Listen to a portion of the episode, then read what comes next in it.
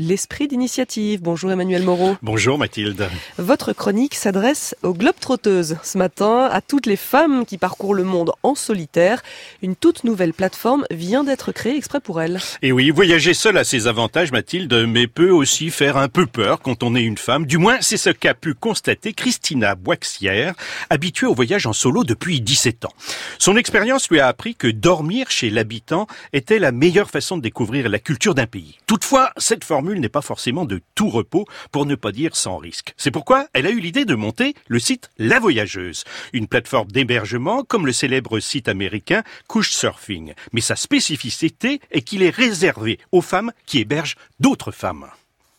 Et ainsi faire en sorte que les femmes s'émancipe, c'est ça qui me motive. Le voyage donne le goût de la liberté et de l'indépendance. On fait souvent de merveilleuses découvertes qui nous changent à jamais, explique cette baroudeuse de 36 ans d'origine taïwanaise et installée à Bordeaux. Et donc, comment ce site euh, assure-t-il la sécurité de ses utilisatrices? Eh bien, Mathilde, il est conçu pour rassurer. Les profils et les adresses sont vérifiés, à la différence d'autres plateformes. Ainsi, lorsqu'une hébergeuse s'inscrit, son identité est contrôlée, puis il y a un échange téléphonique afin de cerner son profil et connaître ses motivations, comme le précise Mathilde Godéchou du Figaro demain.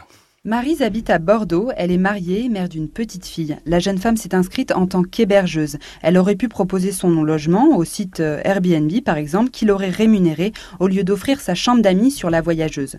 Pour elle, la démarche est tout autre pourtant. Elle veut contribuer à rendre le voyage plus accessible et plus humain. Et elle ajoute même, héberger quelqu'un me permet de voyager davantage tout en restant chez moi. Et avec ma fille, ça me rassure de n'accueillir que des femmes et de savoir que les profils sont sérieusement examinés, explique la jeune femme femme originaire du Québec qui voyage elle-même beaucoup. Et le service est payant?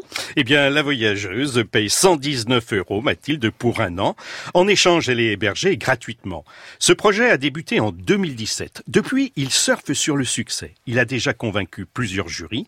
Désigné comme l'un des dix projets les plus prometteurs de Kiss Kiss Bank, Christina Boixer a réussi à boucler en décembre 18 sa campagne de financement participatif en moins d'un mois. Donc le site vient tout juste d'ouvrir.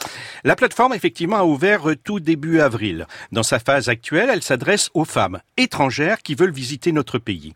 Christina a déjà plus de 350 hébergeuses de confiance prêtes à recevoir d'autres femmes. Elle travaille sur une version en anglais et en chinois.